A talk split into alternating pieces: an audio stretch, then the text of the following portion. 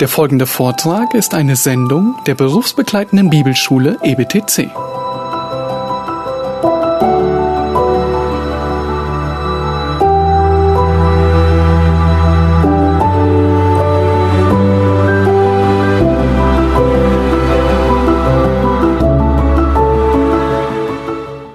Ja, wir haben uns der besonderen Offenbarung Gottes zugewandt. Dazu einige Zitate. Zuerst eines vom äh, großen puritanischen Theologen John Owen. Er schreibt zu dieser Frage Folgendes. Erschaffen, erhalten und versorgen sind Dinge, die dem Wesen Gottes eignen. Andere große und wunderbare Eigenschaften wie seine Gnade und sein Erbarmen für Sünder werden hingegen nicht durch die Schöpfung offenbart, sondern in Christus.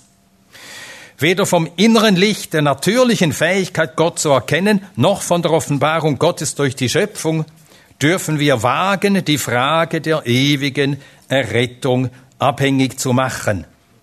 Das innere Licht der natürlichen Gotteserkenntnis ist mangelhaft. Dann ein Zitat vom reformierten deutschen Theologen Adolf Zahn. Und er schreibt Folgendes.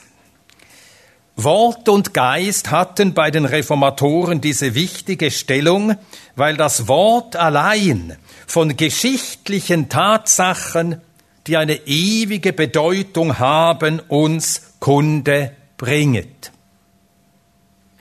Eine Kunde, von der eine unmittelbare Erleuchtung, ein ungeschriebenes Wort, ein inneres Licht, auch das Zeugnis des Gewissens, schlechterdings nichts aussagen kann. Das Wort allein vermittelt die Botschaft von dem, was einmal in Christus für alle Zeiten nachwirkend geschehen ist. Es sagt etwas, was kein Mensch aus sich selbst heraus weiß und auch ein natürlicher Wahrheitssinn nicht einmal ahnen kann. Die Heilstatsachen stellt das gelesene und verkündete Wort vor uns hin. Darin beruht sein unvergleichlicher Wert. Ja, allein in der Bibel ist das offenbart, was der Menschengeist nie hätte ahnen können. Und dazu ein Zitat von äh, Thomas äh, Watson. Er hat äh, ein schmales Bändchen geschrieben, das heißt Body of Divinity. Divinity im Englischen steht nicht für Gottheit, sondern für Theologie. Also ein Korpus der Theologie, Body of Divinity. Und das ist auf Deutsch übersetzt worden vor nicht so langer Zeit, wie ich gehört habe. Vielleicht findet es sich hier irgendwo. Und er schreibt Folgendes. Äh, also ich habe das aus dem Englischen übersetzt. Das ist also nicht, wenn jemand das Buch hat, das er meint, steht ja gar nicht genauso in meinem Buch. Ähm, ja, also Thomas Watson. Die Geheimnisse der Bibel sind so tief und so undurchdringlich, dass weder Mensch noch Engel von ihnen wüssten, wären sie nicht göttlich offenbart worden. Dass der Ewige geboren werden, dass der in, der in den Wolken donnert, in einer Krippe schreien, dass der Fürst des Lebens sterben, dass der Herr der Herrlichkeit der Schande preisgegeben, dass die Sünde ihre volle Strafe und gleichzeitig ihre volle Vergebung erfahren sollte. Wer hätte sich so etwas ausdenken können? Ja, das musste uns offenbart werden durch die heilige Schrift. Und so sehen wir, wir sind angewiesen auf Offenbarung. Wir sind darauf angewiesen, dass Gott uns alle das sagt. Wir sind in dieser Sache vollständig abhängig. Wir sind in dieser Sache vor Gott ganz unmündig. Wir sind so, wie der Sohn Gottes sagte in Matthäus 11. Matthäus Kapitel 11.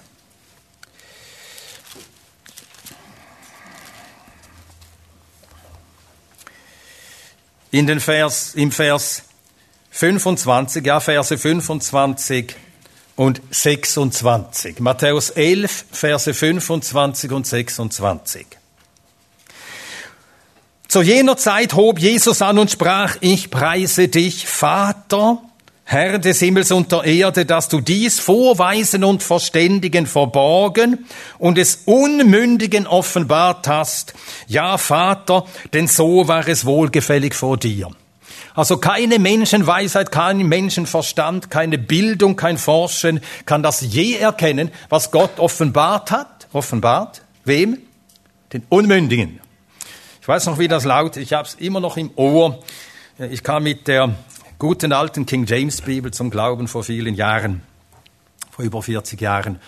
Und die habe ich einige Male durchgelesen, die King James Bibel. Und in der King James Bibel steht I praise thee, Father, Lord of heaven, heavens and earth, that thou hast hidden these things from the wise and hast revealed it unto babes. Das ist so schön. Thou hast revealed it unto babes. Säuglingen. Sackling wäre das in diesem alten Englisch. Also ganz Unmündige. Und wir sind in dieser Sache vor Gott völlig unmündig. Nun, warum sage ich das? Warum hebe ich das so stark hervor? Das bedeutet, dass ich, sobald ich anfange, die Schrift in Frage zu stellen, dann tue ich so, als wäre ich nicht in dieser Sache völlig von Gott abhängig. Ich kann von seinem Heil nichts wissen. Ich kann von diesen historischen Tatsachen des Heils, aber auch von den historischen Tatsachen von Schöpfung und von Sündenfall nichts wissen. Ich kann von den historischen Tatsachen der Berufung eines Abraham und der, der Verheißungen, die Gott ihm gab, der Berufung eines Mose, des alten Bundes, der äh, Verheißung durch die Propheten des neuen Bundes, von all diesen Dingen, von Christus, nichts wissen wenn es nicht erstens geschehen ist und zweitens Gottes offenbart hat. Und so sind wir darauf angewiesen, dass Gott uns all das offenbart. Und so etwas kann man nur annehmen oder verwerfen. Es geht nicht annehmen und in Frage stellen. Sobald man in Frage stellt, hat man es verworfen und gesagt, nein, nein, ich weiß es besser. Und das soll uns einfach klar machen. Die innere Unmöglichkeit zu sagen, die Bibel ist zwar Gottes Wort, aber sie enthält auch Fehler. Geht nicht. Das ist in sich äh, ein vollständiger, ein logischer Widersinn. Es geht nicht. Und dann, ihr müsst euch bis auf den Grund äh, das durchdenken und dann zu eurer Überzeugung kommen. Das ist wirklich notwendig. Man, es gibt keine Mittelposition, es gibt sogenannte gemäßigte Bibelkritik. Das ist eine Contradictio in adjecto. Ein Widerspruch im Beiwort, ein Adjektiv, ein Beiwort. Also Bibelkritik ist immer Kritik. Es gibt nicht gemäßigte Kritik. Kritik ist Kritik. Dann hast du Gott und sein Wort in Frage gestellt. Entweder oder. Entweder ganz annehmen oder dann von sich weisen. Gut, also so viel zur besonderen Offenbarung, zur Offenbarung überhaupt. Wir können Gott noch erkennen, weil er sich in den Werken zeigt. Und wir können Gottes Heil noch erkennen, weil er es uns offenbart hat. In der Bibel. Und sonst nirgends. Dann zur Offenbarung noch als nächstes Notwendige. Wir benötigen eine objektive Offenbarung der Wahrheit. Das heißt eine Offenbarung, die von außen zu uns kommt. Nicht etwas, das wir in uns, jeder für sich persönlich, äh, entfaltet durch, ein, durch das Wirken eines Geistes, sondern eine Offenbarung, die dasteht, die gleiche, außerhalb von uns, objektiv gegeben und für alle verbindlich, außerhalb von uns. Nun, wir sind alle Kinder der Aufklärung. Und wir sind es auch dann, wenn wir nicht recht wissen, was ist das mit der Aufklärung, wann begann sie, was war das, das Denken der Aufklärung. Auch wenn wir es nicht wissen, sind wir es. Wir sind Kinder der Aufklärung und damit auch des Rationalismus. Und das ist jene Lebenssicht, jene Sicht vom Menschen, die besagt, dass der Verstand des Menschen genüge, um sich und die Welt zu erklären. Er müsse nur den Verstand recht brauchen. Und dann werde er sich und die Welt erklären können. Und damit machte der Mensch sich zur Mitte der Welt. Diesem Denken. Ja, ich von mir aus, ich habe das Licht in mir. Aufklärung heißt ja, jetzt ist es hell geworden. Es war vorher dunkel, jetzt wird es klar. Es klart auf, wie man in Deutschland sagt. Im Wetterbericht. Es klart auf. Ja, oder? So sagt man in Deutschland. In der Schweiz sagt man das anders. Ja, Aufklärung. Französisch noch zugespitzter les Lumières die Lichter, Englisch Enlightenment, Erleuchtung. Das ist allerhand, wenn man das von sich sagt. Da wurde der Mensch erst erleuchtet. Und als er noch im Glauben lebte und an die Bibel glaubte, da war er noch im Dunkel. Jetzt ist er erleuchtet, jetzt weiß er selber Bescheid. Und das macht den Menschen zur Mitte der Welt. Dann genüge ich mir selbst mit dieser Einstellung. Und so sagen heute moderne Theologen, die sich äh, auch Christen nennen mögen, Offenbarung, ja, ja, das ist einfach eine persönliche Erfahrung mit dem Göttlichen. Einfach etwas, das in mir passiert. Das ist Offenbarung. Eine solche Offenbarung ist wertlos. Das ist gar nicht Offenbarung, sondern das sind schöne Gedanken, die ich in mir erzeugen kann. Nein, wir benötigen ein Licht, das außerhalb von uns zu uns kommt. Und genau das hat uns Gott mit der Bibel gegeben. Dein Wort ist meines Fußes Leuchte. Psalm 119, 105. Dein Wort. Dieses geschriebene Wort meint der Schreiber von Psalm 119, Vers 105. Dein Wort. Das ist das Licht, das außerhalb von mir ist. Der Rettung wurde außerhalb von uns gewirkt. Gott hat in Christus gewirkt, in der Zeit, in Zeit und Raum. Und dieses Geschehen steht da. Die Ergebnisse des Werkes Christi stehen da, fest, bereit. Und wir empfangen, was außerhalb von uns geschah. Im Glauben nehmen wir es an. Wir produzieren nichts, keine frommen Gefühle, keine äh, erhabenen Gedanken, sondern wir empfangen ein fertig für uns gewirktes, in der, in der Bibel uns verkündetes Heil, außerhalb von uns. Das ist ganz wichtig. Extra nos. Sagten die Reformatoren, warum lateinisch? Ja, weil sie mit, äh, weil die äh, Gläubigen untereinander kommunizierten aus Polen, aus Italien, Frankreich, England. Und damals hat alles Latein geredet, nicht Englisch. Latein also extra nos, außerhalb von uns. Haben wir keine objektive Offenbarung oder wollen wir sie nicht annehmen, haben wir nur uns selbst. Ich bin nicht ganz sicher, wer das zuerst sagt, aber es ist gut formuliert und gesagt. Wer die Bibel nicht als Lehrer haben will, dann hat er nur sich selbst als Lehrer und jemand hat dazu gesagt, Wer nur sich selbst zum Lehrer hat, hat einen Narren zum Lehrer. Ja, ist wahr.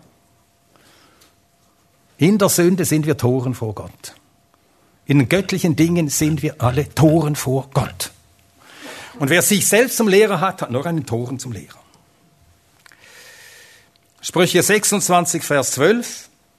Sprüche 26, Vers 12.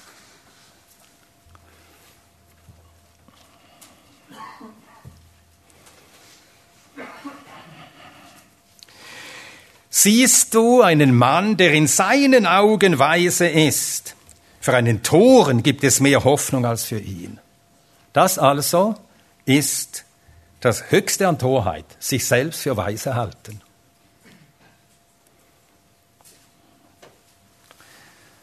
Siehst du einen Mann, der in seinen Augen weise ist, für einen Toren gibt es mehr Hoffnung als für ihn. Dann Jesaja 5, 21 einer der vielen Weherufe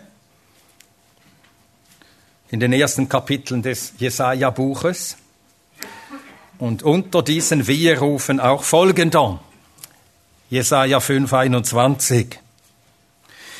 Wehe denen, die in ihren Augen weise und bei sich selbst verständig sind. Wehe. Warum wehe? Ja, er bleibt im Dunkel seiner Einbildung und ist damit verloren. Verloren. Wehe. Denen, die in ihren Augen weise und bei sich selbstverständlich sind. Nun, wenn es so ist, dass wir eine äh, besondere Offenbarung nötig haben, wenn es so ist, dass wir eine objektive, von außen zu uns kommende Offenbarung nötig haben, dann benötigen wir eine geschriebene Offenbarung. Denn nur eine geschriebene Offenbarung sichert diese beiden Notwendigkeiten, dass die Wahrheit von außen zu uns kommt. Zweitens, dass diese Offenbarung objektiv da ist. Da steht für alle gleich verbindlich. Dass niemand etwas sich selbst einbildet. Alles da steht da für alle gleich verbindlich. Eine geschriebene Offenbarung. Denn eine geschriebene Offenbarung, die nötigt uns jedes Mal neu, das Licht der Wahrheit außerhalb von uns zu suchen. Und das muss sein. Es muss sein. Damit wir vom Wahn immer mehr frei werden, dass das Licht in uns sei. Das Licht ist nicht in uns. Es ist außerhalb von uns.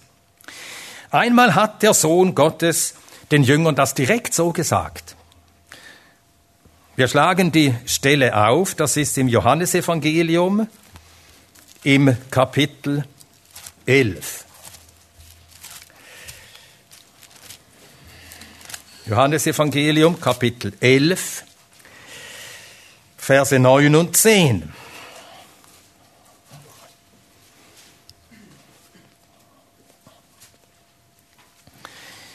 Johannes 11, Verse 9 und 10. Der Zusammenhang ist der, Jesus ist nicht in Judäa. Die Juden, das steht äh, schon in Johannes Kapitel 7, die Juden suchen ihn zu töten, darum geht er nicht nach Judäa, dann geht er wieder hin, dann wollen sie ihn steinigen, dann zieht er sich wieder zurück. Und er ist also außerhalb Judäas und dann hört er davon, von Martha und Maria, dass deren Bruder krank sei. Und nach einigen Tagen bricht dann Jesus auf nach Judäa. Johannes 11, 7. Danach spricht er zu den Jüngern, lasst uns wieder nach Judäa gehen. Und das können die Jünger nicht verstehen. Wieder nach Judäa. Vers 8. Die Jünger sagen zu ihm, Rabbi, eben suchten die Juden dich zu steinigen und wieder gehst du dahin. Und darauf eben diese Antwort. Jesus antwortete, hat der Tag nicht zwölf Stunden? Wenn jemand am Tag wandelt, stößt er nicht an, weil er das Licht dieser Welt sieht. Wenn aber jemand in der Nacht wandelt, stößt er an, weil das Licht nicht in ihm ist. Eine ganz einfache Wahrheit. Nun, Jesus will den Jüngern damit sagen, ich wandle im Licht, denn er selber ist das Licht. Und darum er weiß, wann er wohin geht. Er geht nicht im Dunkeln nach Judäa und lässt es darauf ankommen. Er weiß genau, jeden Schritt, den er geht, er, er selbst ist das Licht der, der Welt und er lässt sich in allem von seinem Vater führen.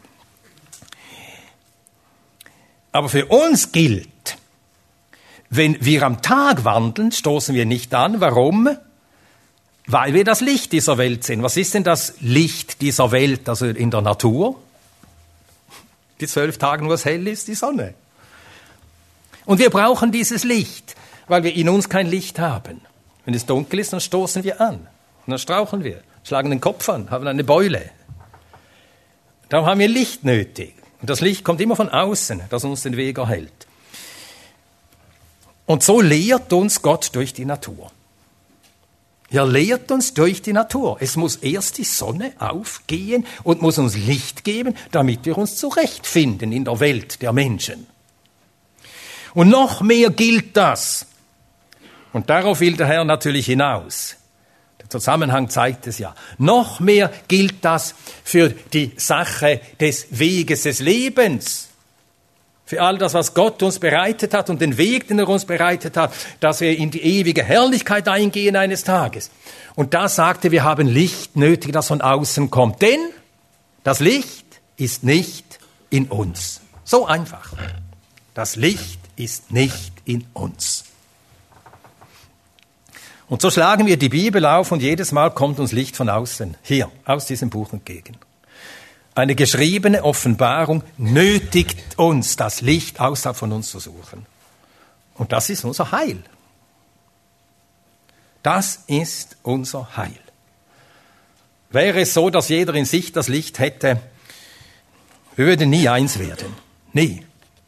Dann hätte jeder seine subjektiven Empfindungen, Erfahrungen. Aber hier haben wir außerhalb von uns das Licht, das einen jeden von uns leitet. Und so gehen wir alle den gleichen Weg des Lebens. Zu den gleichen Bedingungen, zum gleichen Ziel, mit den gleichen Überzeugungen. Nur eine geschriebene Offenbarung gewährleistet Objektivität. Und dazu zitiere ich noch einmal Thomas Watson. Er hat äh, diese Eigenart, dass er sehr anschaulich schreibt. Sehr anschaulich. In seinem schönen alten Puritaner Englisch. Also wer Englisch kann, sollte es wirklich Englisch lesen. Wirklich. Wie man Luther. Luther muss man einfach Deutsch lesen. Wenn ich Deutsch kann, tut mir leid. Na, ist wirklich wahr. Nur um Luthers Willen sollte man wirklich Deutsch können. Ja, und diese Puritaner, die sollte man wirklich in ihrem schönen Puritaner-Englisch lesen. Und er schreibt da in seinem Body of Divinity, Danke Gott für die Gabe der Heiligen Schrift.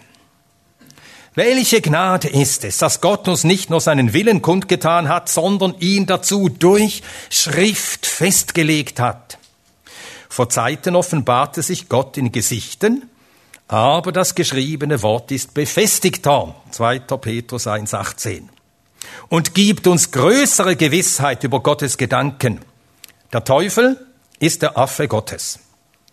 Er kann sich in einen Engel des Lichts verwandeln und uns mit falschen Offenbarungen verführen.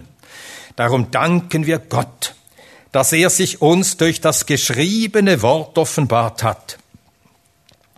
Wir werden nicht im Ungewissen gelassen über die Dinge, die wir wissen müssen und glauben sollen. Die Bibel ist unser Polarstern, der uns den Weg in den Himmel weist. Sie zeigt uns jeden Schritt, den wir gehen müssen. Sie weist uns zurecht, wo wir irren. Sie unterweist uns und sie stärkt uns, wo wir auf dem rechten Weg sind. Ja, die Bibel, unser Polarstern. Licht von außen, Licht von oben, das uns leuchtet. Und dann ist es auch so, dass nur eine geschriebene Offenbarung dafür sorgt, dass die Offenbarung bleibt, wie sie ist, nicht verändert wird. Nur eine geschriebene Offenbarung sichert uns die Beständigkeit der Offenbarung. Und seit die Bibel niedergeschrieben worden ist, hat man sie immer wieder abgeschrieben, abgeschrieben. Und so haben wir immer, so, so wurde immer das Geschriebene, das da war, war immer äh, die, äh, das Mittel, das Gott verwendete, um die Offenbarung genauso zu halten, wie er sie gab. Dass nicht Neues dazu kam, menschliche Gedanken, menschliche Zusätze, menschliche Ergänzungen oder auch menschliche Willkür, die sagte, das brauchen wir nicht, die Dinge dann wegstreichen wollte so ist uns diese Offenbarung erhalten geblieben. Und es ist tatsächlich so, wir benötigen diese Offenbarung, diese unveränderte Offenbarung. Wann immer das Volk Gottes äh, einem Niedergang erliegt, wo der Glaube abnimmt, wo die Sünde mehr und mehr überhand nimmt, wo äh, Eigenwill und Willkür sich im Volk Gottes ausbreiten, falsche Lehren eindringen, gibt es nur ein Heilmittel. Zum geschriebenen, zur geschriebenen Offenbarung zurück sich daran orientieren. Sie ist geschrieben eben, damit sie für alle Zeiten gleich bleibe. Und schon die Apostel mussten das tun. Wir denken an den Apostel Johannes. Und er beginnt seinen ersten Brief damit, ein Brief, in dem er von äh, angeblichen Kindern Gottes redet, die in Wahrheit Kinder des Teufels sind, wo er von solchen Le redet, die sich Christen nennen, aber Antichristen sind, wo er davor warnt, jedem Geist zu glauben, weil viele falsche Propheten und falsche Geister in der Welt sind. Und, er, und das zeigt, was der Zustand schon gegen Ende des ersten Jahrhunderts gewesen sein muss in vielen Gemeinden. Schon viel Irrtum hatte sich eingeschlichen. Und was macht man dann? Er führt sie zurück an die Anfänge. An das, was sich nicht geändert hat. An das, was bleibt. 1. Johannesbrief, Kapitel 1, Vers 1, was von Anfang war, was wir gehört, was wir mit unseren Augen gesehen, was wir angeschaut, was unsere Hände betastet haben, betreffend das Wort des Lebens. Und jetzt redet er von sich und den anderen Aposteln. Das haben wir euch verkündigt. Und das, was er empfingen und euch verkündigt, denn in Briefen liegt schon fast alles da. Johannes hat noch die letzten Briefe dazu beigetragen. Das Geschriebene, was uns offenbart worden ist, Vers 2, was wir, Vers 3, gesehen und gehört haben, verkündigen wir auch euch. Und dann Vers 4, dies schreiben wir, damit eure Freude völlig sei. Und die findet man nur in der Rückkehr zum Heil, zu den Heilsoffenbarungen, zu Christus und zu seinem geschriebenen Wort. Dort wird die Freude wieder völlig. Wir benötigen also eine Offenbarung, die bleibt und zu dem man immer zurückkehren kann. Auch wir persönlich. Auch wir persönlich. Darum lesen wir jeden Tag die Bibel und lassen uns jeden Tag von der Bibel zurechtweisen, erziehen, zurechtbringen, befestigen in unseren Überzeugungen. Tag für Tag haben wir es nötig. Und so danken wir Gott für die geschriebene Offenbarung. Dazu schrieb Johannes Calvin, in der Institutio. Wenn wir die starke Neigung des Menschen bedenken, Gott zu vergessen, wenn wir seinen Hang zu allerlei Irrtümern sehen und wenn wir gewahr werden, wie gierig er sich immer neue falsche Religionen erdenkt, dann können wir ermessen, wie nötig solche schriftliche Aufzeichnung der himmlischen Lehre war, damit sie nicht durch Vergessenheit entstellt, im Irrtum der Eitelkeit preisgegeben und durch menschliche Vermessenheit verdorben würde. Und so können wir immer, wenn Leute aufstehen und irgendwelche Dinge behaupten, immer schauen, sagt das die Schrift? Und so sind wir durch die Schrift gesichert, dass wir uns nicht verführen lassen, dass wir nicht neuen Offenbarungen glauben, dass wir nicht Behauptungen folgen, die in der Schrift keinen Grund haben. Eine geschriebene Offenbarung gibt uns eben all das. Nun, wenn Gott sich offenbart hat zu unserem Heil, und wenn wir auf Offenbarung angewiesen sind, um gerettet zu werden, dann muss diese Offenbarung auch vollständig sein. Wenn sie Lücken besäße, dann könnte man ja durch die Lücken durch zu weite Maschen hindurchfallen und das Ziel dann doch nicht erreichen. Also muss diese Offenbarung vollständig sein. Sie muss wirklich genügen.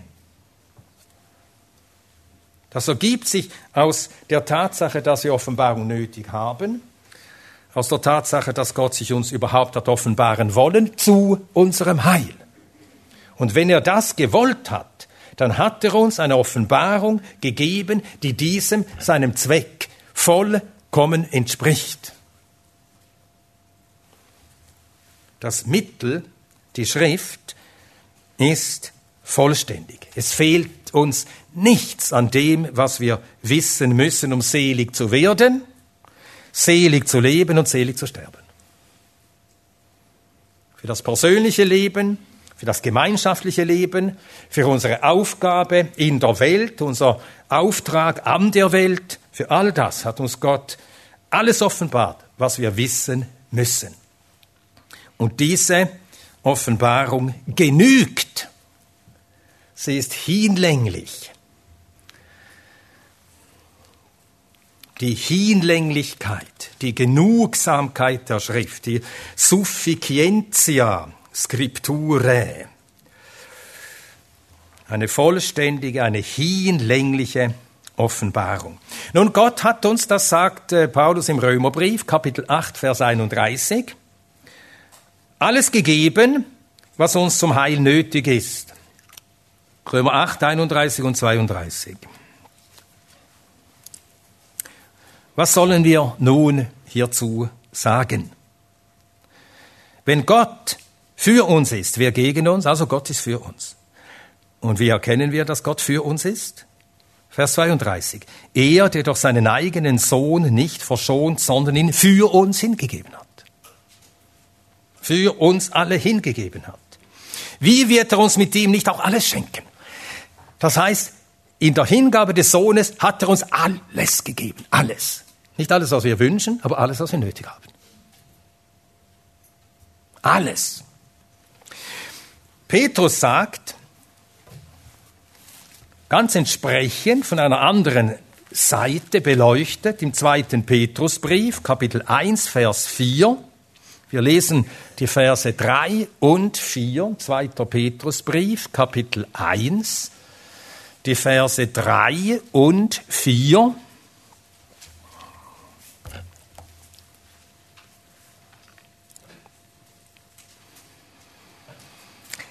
da seine göttliche Kraft uns alles zum Leben und zur Gottseligkeit geschenkt hat durch die Erkenntnis dessen, der uns berufen hat, durch Herrlichkeit und Tugend, durch die er uns die kostbaren und größten Verheißungen geschenkt hat, damit ihr durch diese Teilhaber der göttlichen Natur werdet.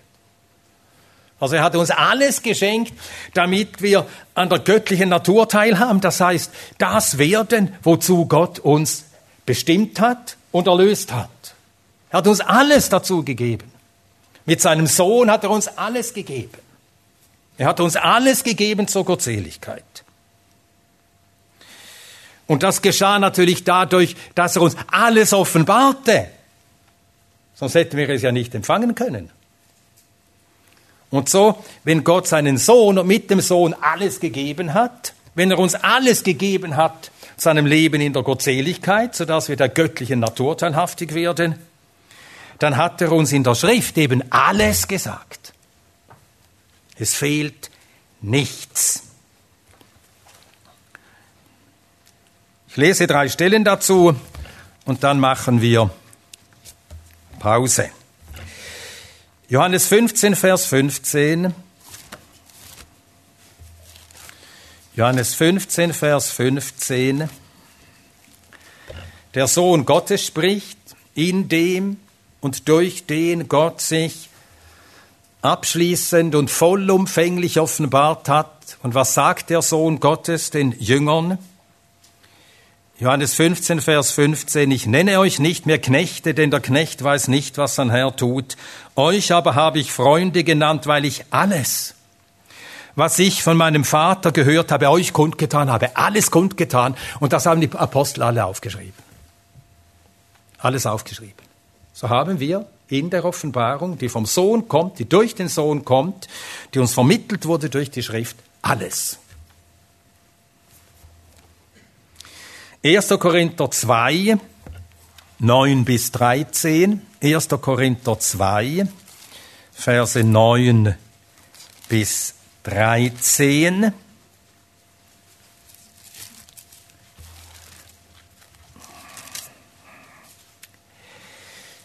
Da steht 1. Korinther 2, 9 bis 13, was kein Auge gesehen und kein Ohr gehört hat und in keines Menschen Herz gekommen ist, was Gott bereitet hat denen, die ihn lieben.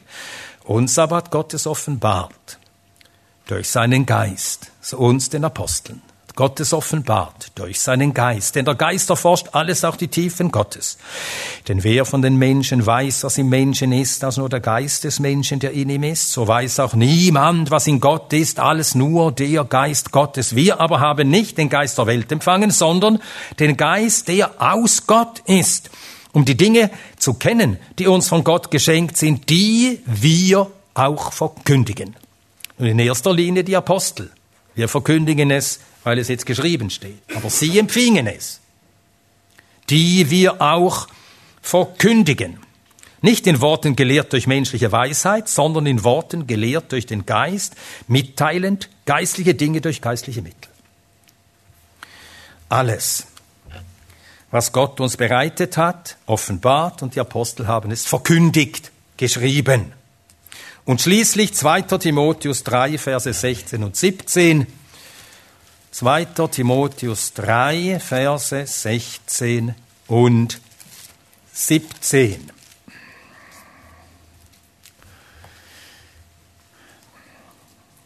Und auch hier beachtet, wie wir im Vers 17 eine Aussage haben, eben zur Vollständigkeit. Die Schrift genügt. Alles ist uns gesagt, was uns Not tut. Alle Schrift ist von Gott eingegeben und nützlich zur Lehre, zur Überführung, zur Zurechtweisung, zur Unterweisung in der Gerechtigkeit, damit der Mensch Gottes vollkommen sei, vollständig und vollkommen sei, zu jedem, jedem guten Werk völlig geschickt. Die Schrift ist hinlänglich, genugsam, sie genügt, es ist eine vollständige Offenbarung der Wahrheit, so wie wir sie nötig haben.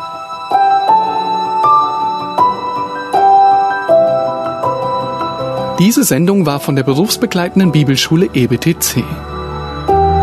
Unser Ziel ist, Jünger fürs Leben zuzurüsten, um der Gemeinde Christi zu dienen. Weitere Beiträge, Bücher und Informationen findest du auf ebtc.org.